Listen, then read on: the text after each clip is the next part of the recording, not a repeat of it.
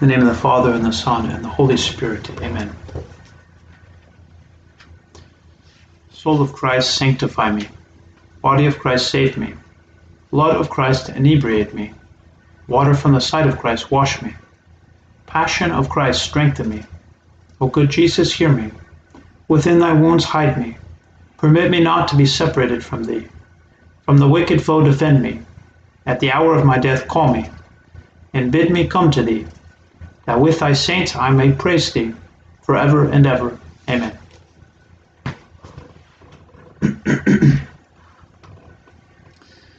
we now enter into the third week of the spiritual exercises. And during this time, we want and have a desire to share the pain of Christ, to share something with Him. We will be meditating on, on the Last Supper, doing a contemplation on that night where He met for the last time with His apostles before He would see them again after the resurrection. So, this was the last meal that they shared together. And I want to share something with Christ. I want to share his pain. Christ himself knew, as we also know, the quality of a good friend. We know the difference of a person who is only around us during good times, but how much different it is when we have a person who stays with us even when it is very difficult and a very trying time. The value of a good friend. And St. Ignatius, in order to enter into the, to the mystery of Christ's passion, again, we are to use all of our senses, our imagination, to try to, to see with our eyes, to hear conversations, to grasp the intention behind why people are saying things or why they are doing certain things. And there are maybe even things that we can do during this time of the exercises to dispose ourselves more, to remove unnecessary comfort. We can do certain things to dispose ourselves. Of course, it is always grace must do its part, but there are little things that we can do, things within reason, but things that we can do to enter more into the austerity or the the difficulty of the moment, just like Christ as he is entering into Jerusalem for that last time. How difficult, how taxed he must have been, and all of these things that he was thinking about. The preparatory prayer is always the same. I will beg God our Lord for grace that all my intentions, actions, and operations may be directed purely to the praise and service of His Divine Majesty. And there will be three preludes. First, first is the history. Here, it will be to recall that Christ our Lord sent two of his disciples from Bethany to Jerusalem so that, that, so that they might prepare the supper. And afterwards, he himself went there with the rest of his disciples after they had eaten the paschal lamb and supped.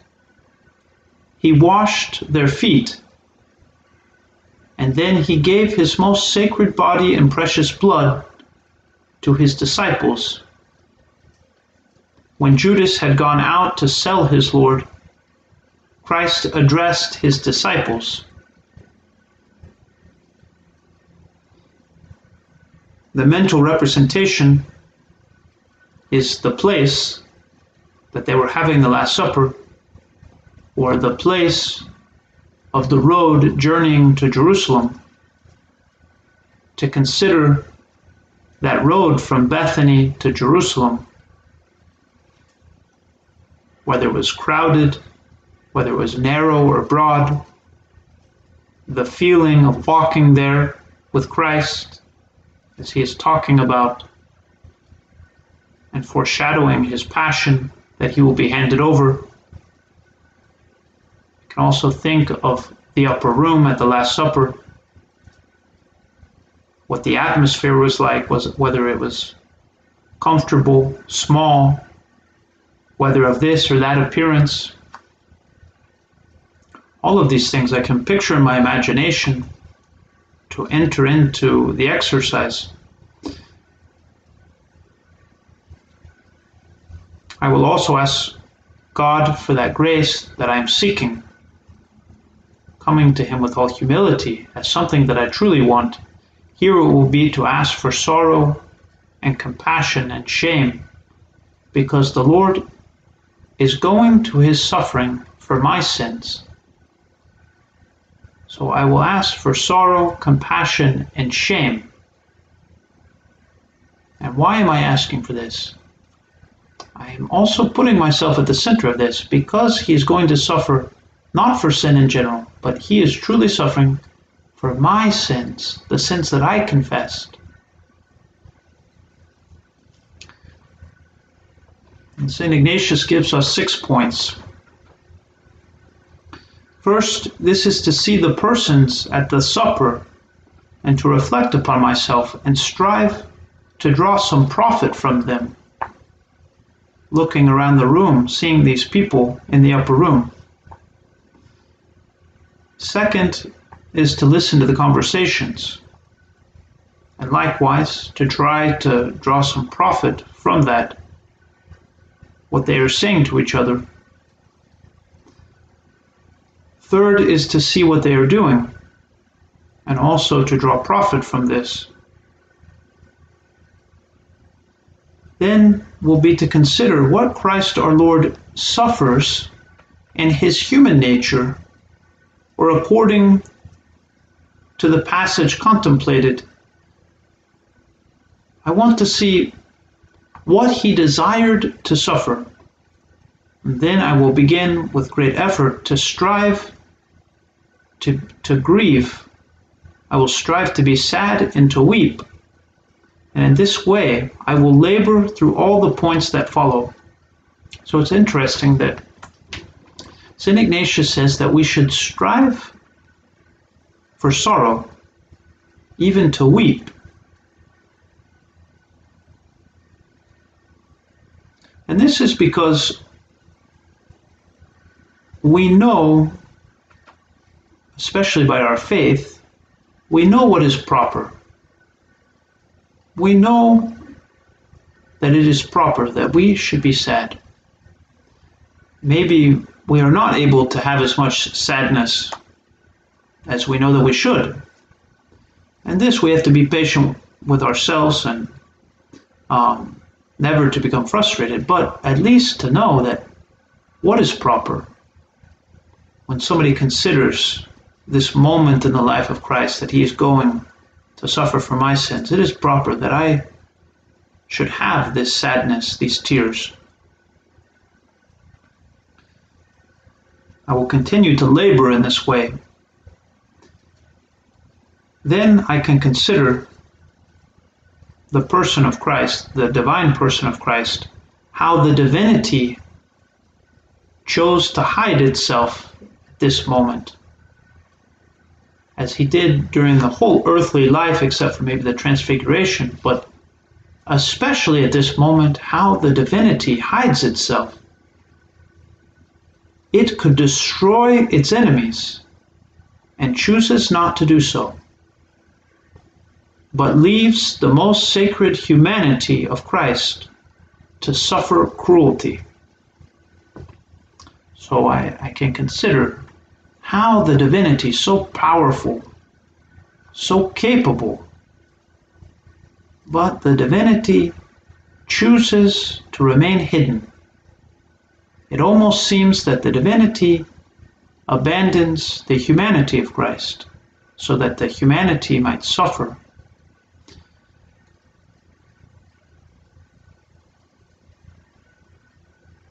And next, to consider that Christ suffers all of this, he endures all of these things willingly for my sins. What I ought to do and suffer for him.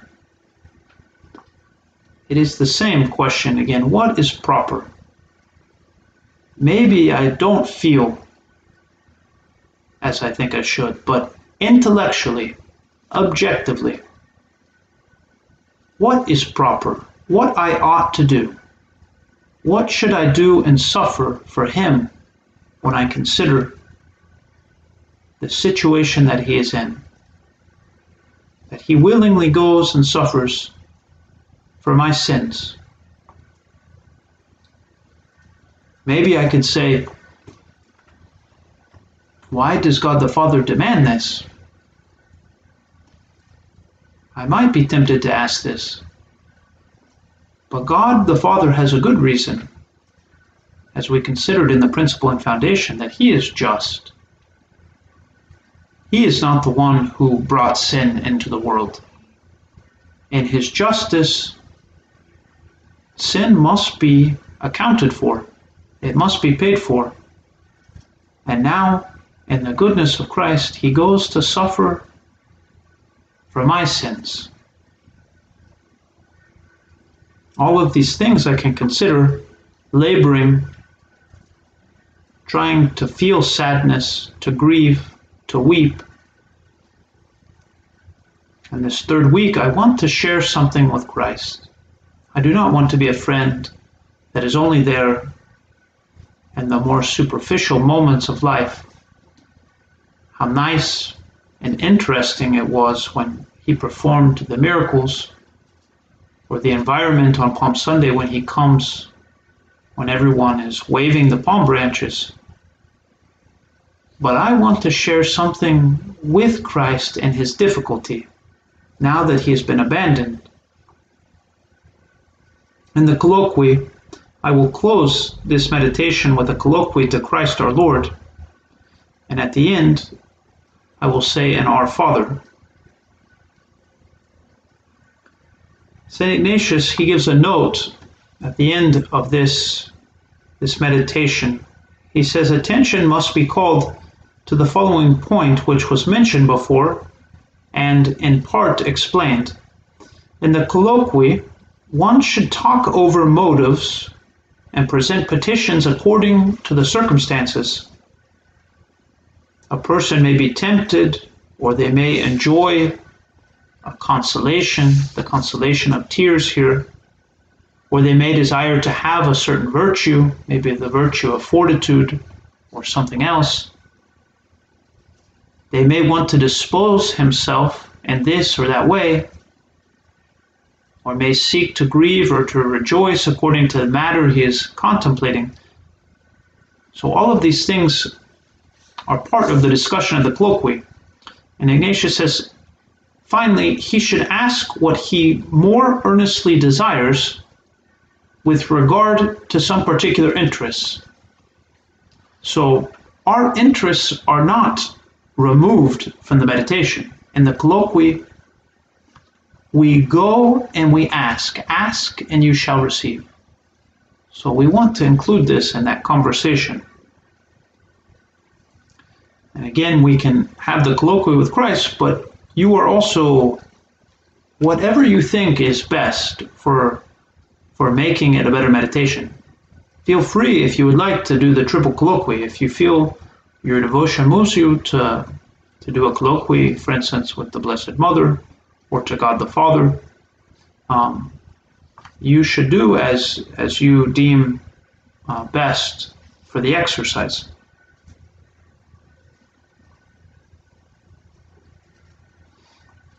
We can say that preparing for this that that our desire should be to really enter into the scene the drama of this this incident in the life of Christ. It is a quest to know the disposition of Christ at the last supper. What was he feeling inside? We know that he was he was very charitable, speaking to his friends about friendship, that he will not abandon them, that he will come back for them. But also, what was he feeling? knowing that Judas would betray him. Was he scared? After all, he was human. Or did he think of those times that led up to this moment? If you remember, at the wedding feast of Cana, his first public miracle, he told Mary, My hour has not yet come. It has now arrived. The hour has arrived. Or what would have been like to have been one of the apostles? How surprised were they when Jesus told them that one of them would betray him? They looked around, they looked within themselves, they were sad, they could not believe that someone within their midst would betray Christ. So we we are not afraid to be creative, to allow ourselves to enter into the scene. Do everything you can to dispose yourself that you may receive the grace that you are asking for. Now is not the time. It is not good for your disposition to think of the happy thoughts of Christ's victory. Of course, we know that he is victorious. But this is not the time to dwell on such things. For now he is going to his passion. Remember, in the exercises, we stay in that particular moment. And now, in this moment, the hour has arrived. There are some critics who question whether Christ really felt pain. They even think that it was easy for him to suffer because he was God, he could do all things. But the truth is that Christ did suffer pain. He was a true man. He felt physical pain to the body, even more pain in his soul rejection, sadness, abandoned, the fear, the anticipation of being hit. When we allow ourselves to consider this, the way that it really was, when we tell ourselves, yes, this really happened, we draw closer to having that grace that we desire in the meditation sorrow, compassion, shame. And these are not good in themselves. That is not that's not the point. It's not that sorrow is a good thing. But in this situation, they are the way, they are the means by which we go to Christ. So this is the reason that they become the things that we desire. It's the reason that they are the grace that we seek. By knowing this sorrow, by sharing something with Christ, we will become rich. After the colloquy, as usual, we want to make sure to examine ourselves, always giving thanks to God for all of the graces, the opportunity to take the exercises, In the name of the Father, and the Son, and the Holy Spirit. Amen. Hail Mary, full of grace, the Lord is with thee. Blessed art thou among women, and blessed is the fruit of thy womb, Jesus. Holy Mary, Mother of God, pray for us sinners, now and at the hour of our death. Amen. In the name of the Father, and the Son, and the Holy Spirit. Amen.